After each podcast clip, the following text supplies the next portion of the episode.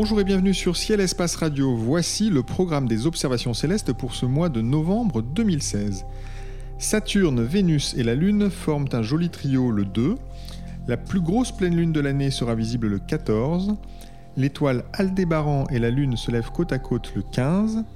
Vénus s'approche à 6 minutes d'arc de l'étoile Cos Borealis le 17. Jupiter est à 2 degrés du croissant de Lune le 25 et celle-ci fait son retour sous la forme d'un fin croissant le 30. Pour commenter cette actualité du ciel, nous sommes en compagnie de Jean-Luc Dauvergne et de Guillaume Cana. Jean-Luc est le spécialiste de l'observation à ciel-espace et Guillaume est l'auteur de l'ouvrage Le Guide du ciel et du blog Autour du ciel sur le site lemonde.fr. Messieurs, bonjour. Bonjour. Bonjour. Jean-Luc, le 2 novembre, vous nous proposez dans les colonnes de ciel-espace d'observer Vénus, Saturne et la Lune au crépuscule. Euh, il faut regarder vers l'ouest. Comment s'y prendre pour réussir une photo de ce rapprochement qui promet d'être assez joli?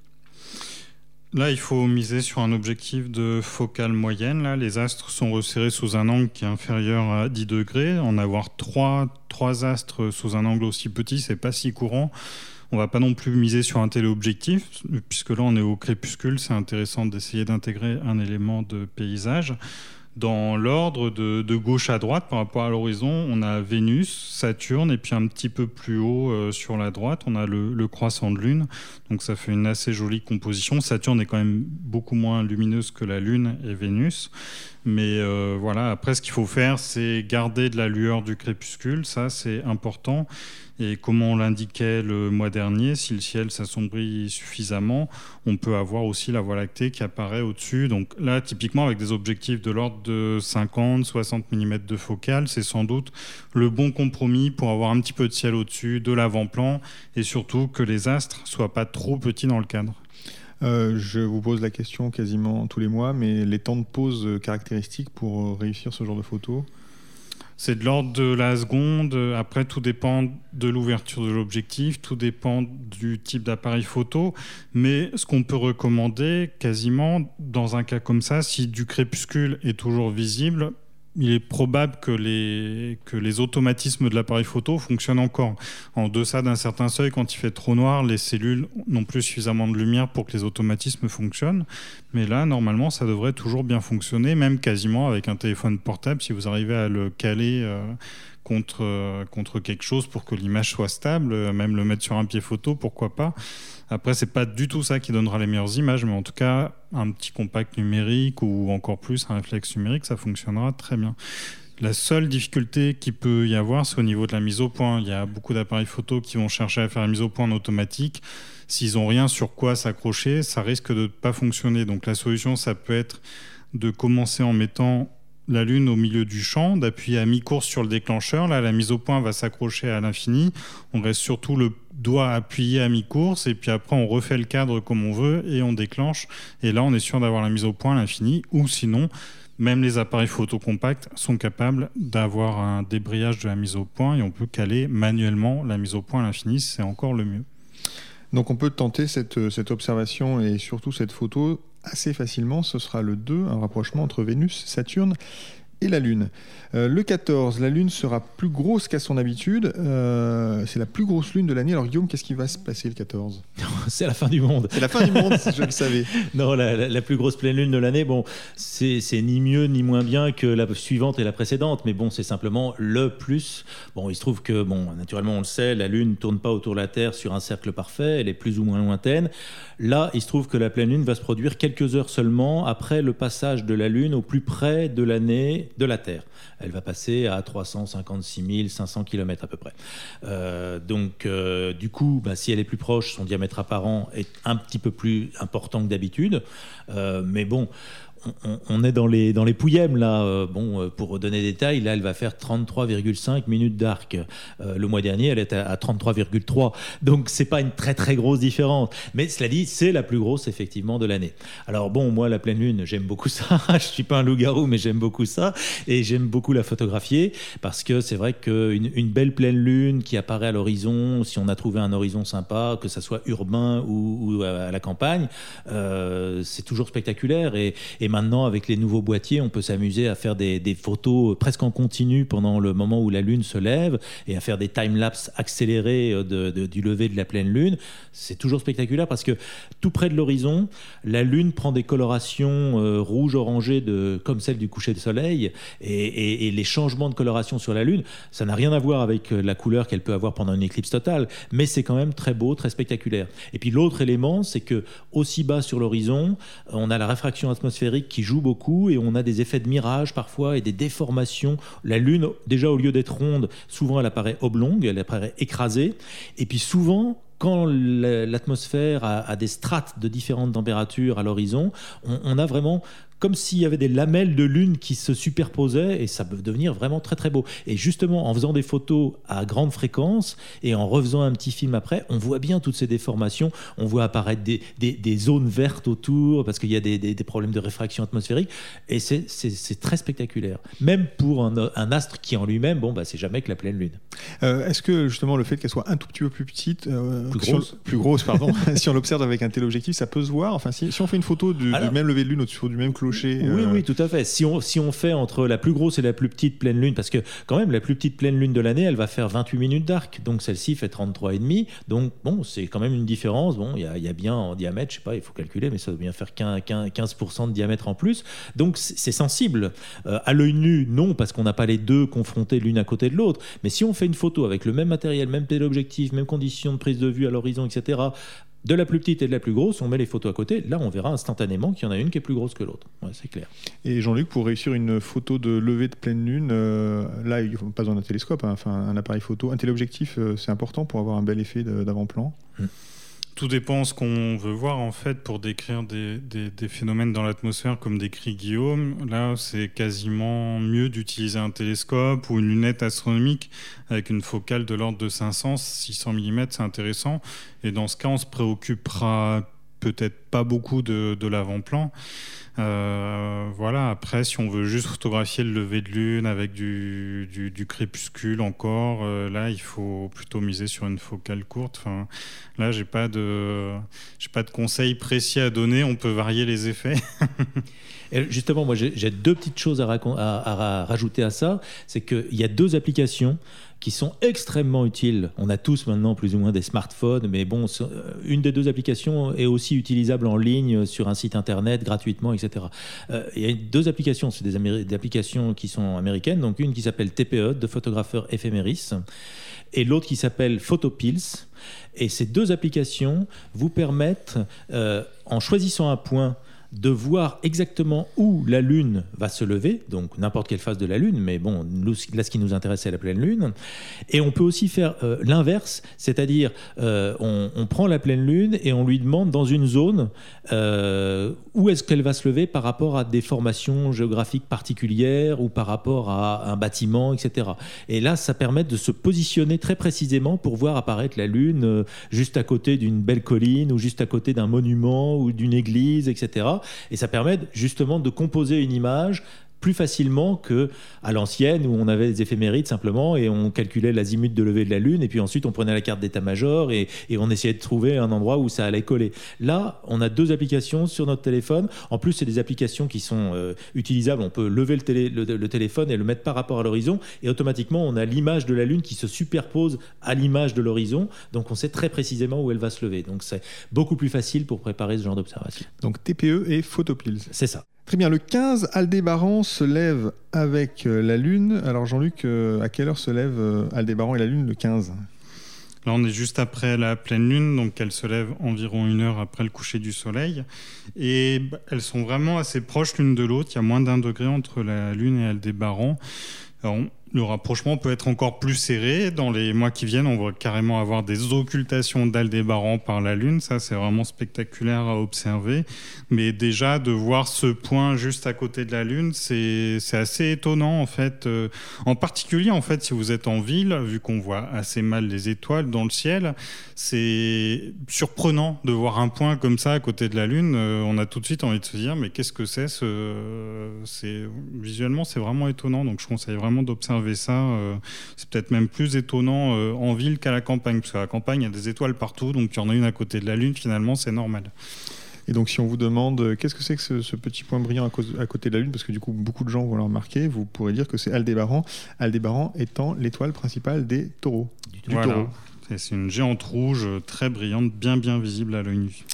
Le 17, Vénus passe à 6 minutes d'arc de l'étoile Cos Borealis.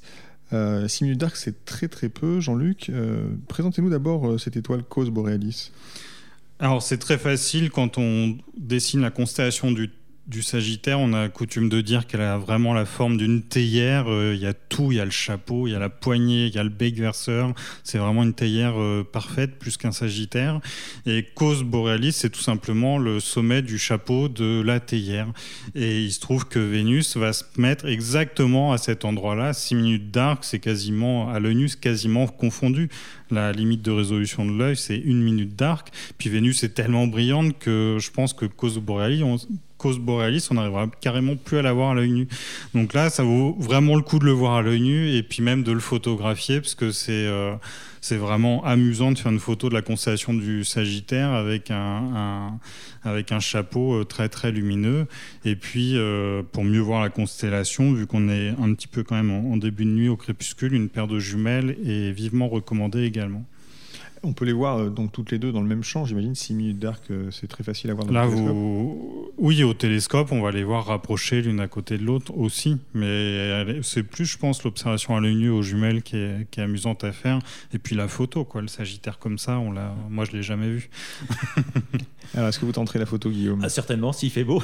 certainement, s'il fait beau. D'autant plus que je serai dehors ce soir-là, puisque bon, bah, le 17 novembre, c'est quand même une date importante pour les observateurs du ciel, puisque c'est la date de l'essaim d'étoiles filantes des Léonides. Alors, on n'en parle pas beaucoup cette année parce que bah, il va se passer en période de presque pleine lune. On est en lune gibbeuse décroissante, mais elle sera très présente, elle très lumineuse.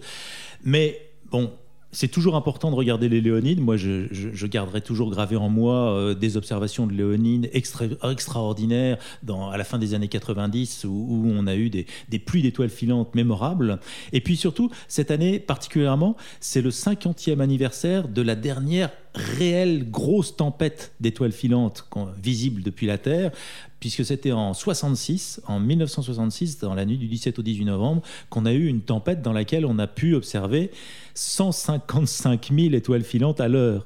Waouh Alors, c'était pas visible en France, c'était sur les États-Unis, mais mais il y a eu des observations. Euh, là, on a vraiment l'impression d'une pluie d'étoiles filantes qui vous tombe sur la tête avec des dizaines d'étoiles filantes en même temps. J'ai jamais vu ça, malheureusement. J'en ai j'ai vu des belles pluies d'étoiles filantes avec quelques dizaines d'étoiles filantes, mais là, des centaines ou des milliers d'étoiles filantes, ça, j'ai jamais vu. Alors bon, il y aura pas ça cette année, mais c'est le 50e anniversaire, donc c'est une date importante. Donc ça vaut le coup de sortir, ne serait-ce que pour commémorer tous ensemble ce soir-là le 50e anniversaire de la pluie d'étoiles filantes. Et nous verrons aussi. Et puis, avec un peu de chance, on verra quelques étoiles Très bien. Et puis aussi, donc, Vénus à 6 minutes d'arc de Cause Borealis, euh, qui est donc dans le Sagittaire. Non, pas du tout. Si, c'est ça. c'est ça, exactement. Euh, je suis quand même un petit peu cette émission. Euh, Jupiter est à 2 degrés du croissant de Lune le 25.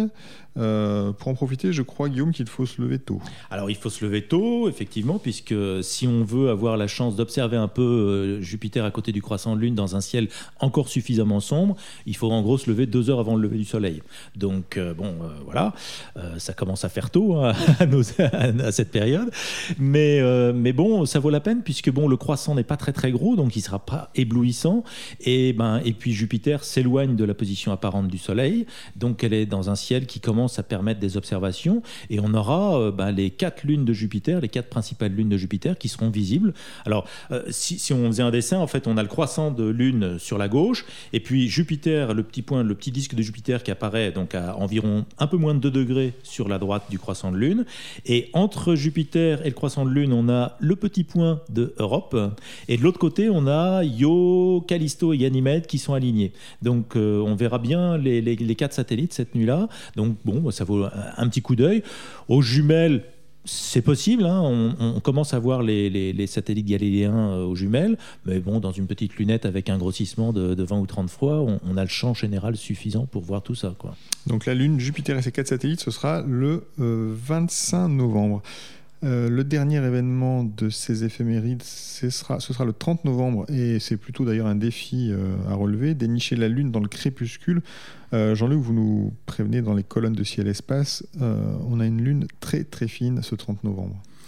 C'est ça, en fait, on voit la Lune telle qu'elle est 29 heures exactement après la nouvelle Lune, donc évidemment le croissant est très fin.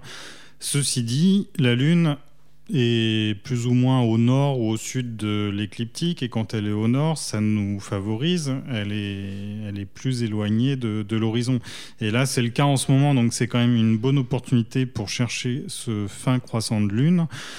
Et en gros, euh, bon, à partir de 24 heures, un croissant de lune, on commence à, à le voir, euh, je vais pas dire facilement, parce que ça reste peu lumineux, c'est noyé dans les lueurs du crépuscule, mais euh, on, a de bonnes chances de parvenir à le discerner. Donc évidemment, on va chercher un site avec l'horizon dégagé. Et on va se munir d'une paire de jumelles, c'est indispensable pour essayer de le repérer le, plus tôt possible avant qu'il se couche. Et pourquoi pas, si on a un télescope aussi, d'utiliser le système de pointage automatique. Là, on le repérera encore plus vite et bien avant qu'il soit visible à l'œil nu surtout. Donc ça, c'est le 30 novembre. Euh, essayez de regarder la Lune âgée de, enfin le croissant de Lune âgé de seulement 29 heures. Nous approchons de la fin de cette émission. Guillaume, Jean-Luc, vous nous proposez chaque mois une observation particulière, une étoile ou un objet du ciel profond qui vaut le détour. Quelles sont vos suggestions ce mois-ci, Guillaume? Alors euh, moi, je vous suggère d'observer une comète. Il n'y a pas beaucoup de comètes en ce moment, et celle-ci, bon, bah, c'est pas la comète du siècle, elle ne sera pas visible à l'œil nu. On en aurait déjà parlé. On en aurait déjà parlé depuis longtemps. Bah, enfin, pas forcément, parce que c'est l'avantage avec les comètes, on peut les annoncer quelques jours ou quelques semaines à l'avance parfois, mais celle-ci, elle est connue, c'est une comète périodique, elle s'appelle 323P SOHO, donc c'est une comète découverte grâce au télescope spatial euh, américano-européen euh, solaire, donc SOHO, et euh, ça doit être la cinquième fois qu'on la voit passer au plus près du Soleil, donc au Périhélie. Euh, l'intérêt de ce passage, qui va se produire euh, le 23, le 23 novembre, l'intérêt de ce passage, c'est que pendant une semaine, euh, centrée sur le 23 novembre, donc entre, en gros entre le 20 et le 27 novembre, c'est une comète qui va être visible dans le champ du coronographe de l'observatoire de. Donc dans le champ de Lascaux C3, c'est celui qui a le plus grand champ, celui qui apparaît, dont les images apparaissent en bleu quand on va sur le site de, cette mission. Et on, on va pouvoir voir cette comète. Alors, elle n'est pas très très brillante, elle, elle, est annoncée aux environs de la magnitude 6, mais elle va quand même passer à 6 millions de kilomètres de la surface du Soleil. Donc c'est très très près. Et surtout, notre angle de vision fait que pour nous, elle va décrire une courbe euh, très aplatie, une ellipse très aplatie, un peu comme une épingle de nourrice, en, virant mais au ras du Soleil. Alors en, perspective, donc on va la voir passer au ras du Soleil et au ras justement à, l'extérieur du disque qui occulte le Soleil dans le coronographe Lascaux C3. Donc on va pouvoir l'observer.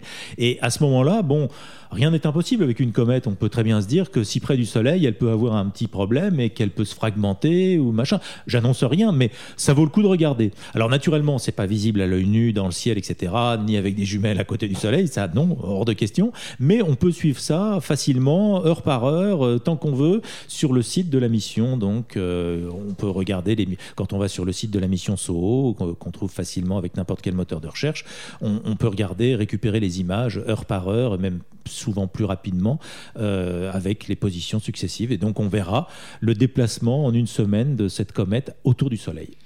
Donc une observation originale à faire avec le satellite SOHO. Euh, Jean-Luc, quelle est votre suggestion du mois? Alors là, c'est quelque chose à voir plutôt au télescope. C'est un objet qui s'appelle NGC 246, surnommé aussi la nébuleuse du crâne. C'est une petite nébuleuse planétaire qu'on peut voir dans la constellation de la baleine. En cette saison, des nébuleuses planétaires, on n'en voit pas forcément beaucoup. On est un peu entre deux saisons de Voie lactée, on va dire. Donc en milieu de nuit, on ne voit pas vraiment la Voie lactée. Malgré tout, on a cette petite nébuleuse planétaire à voir qui est à peu près dix fois plus petite que la pleine lune en taille apparente, un peu plus en fait. Et surtout, ce qui est intéressant, c'est qu'au sein de cette nébuleuse planétaire, on a une naine blanche, donc qui, qui résulte de la mort d'une étoile de taille comparable au Soleil. Et elle est très chaude, cette naine blanche. Elle est encore à 200 000 degrés. C'est vraiment beaucoup. Et du coup, le rayonnement émis par l'étoile est principalement ultraviolet. Et cette nébuleuse a une teinte euh, un peu inhabituelle pour une nébuleuse planétaire. On est habitué à avoir du vert et du rouge le plus souvent. Et ici, elle est plutôt dans des nuances de bleu et de vert. Alors du coup, ce qui est particulier, c'est que quand on regarde dans des livres ou sur Internet, si on cherche sa magnitude, on va avoir des indications très différentes d'une source à l'autre. Parfois, il s'agit de la magnitude 8 est évoquée, dans d'autres cas, la magnitude 11. Alors, on ne sait pas trop à qui se fier dans ce cas-là, surtout que ça fait que 3 points de magnitude, mais ça veut dire un écart d'un facteur 15 en luminosité, c'est beaucoup. Ce qui se passe, c'est que justement, sa luminosité est beaucoup décalée vers le bleu et donc, il va y avoir une grosse différence selon que l'on fasse une photo ou selon que l'on fasse de l'observation visuelle. Une bonne partie de la luminosité de l'objet est émise dans l'ultraviolet. Donc, si on utilise une caméra CCD, par exemple, elle va être en partie sensible à l'ultraviolet, en tout cas l'ultraviolet proche. Et du coup, une caméra CCD verra cet objet relativement lumineux. Alors qu'à l'œil nu, il, faut, il est préférable de se baser sur euh, la magnitude de 10, 11. Euh, elle est plus réaliste. Donc, c'est un objet qui requiert quand même d'utiliser si possible, un télescope euh, d'au moins 200, 300 mm. Et visuellement, avec un, télescope de cette taille-là, on va voir que c'est une coquille de gaz, mais avec un côté quand même plus lumineux que l'autre. Au centre de la nébuleuse, en fait, il y a deux étoiles qui tournent autour l'une autour de l'autre et elles se déplacent assez euh, rapidement, ce qui crée une sorte d'onde de choc et du coup il y a un côté de, de la nébuleuse qui est plus lumineux que l'autre. Donc elle s'appelle NGC 246. 246, 246. dans la constellation de la baleine. Très bien, merci beaucoup messieurs. Les éphémérides de Ciel Espace Radio sont terminés pour ce mois-ci. Merci à Guillaume Canaille et à Jean-Luc Dauvergne pour leurs conseils, toujours pertinents. Merci à Nicolas Franco qui était à la technique.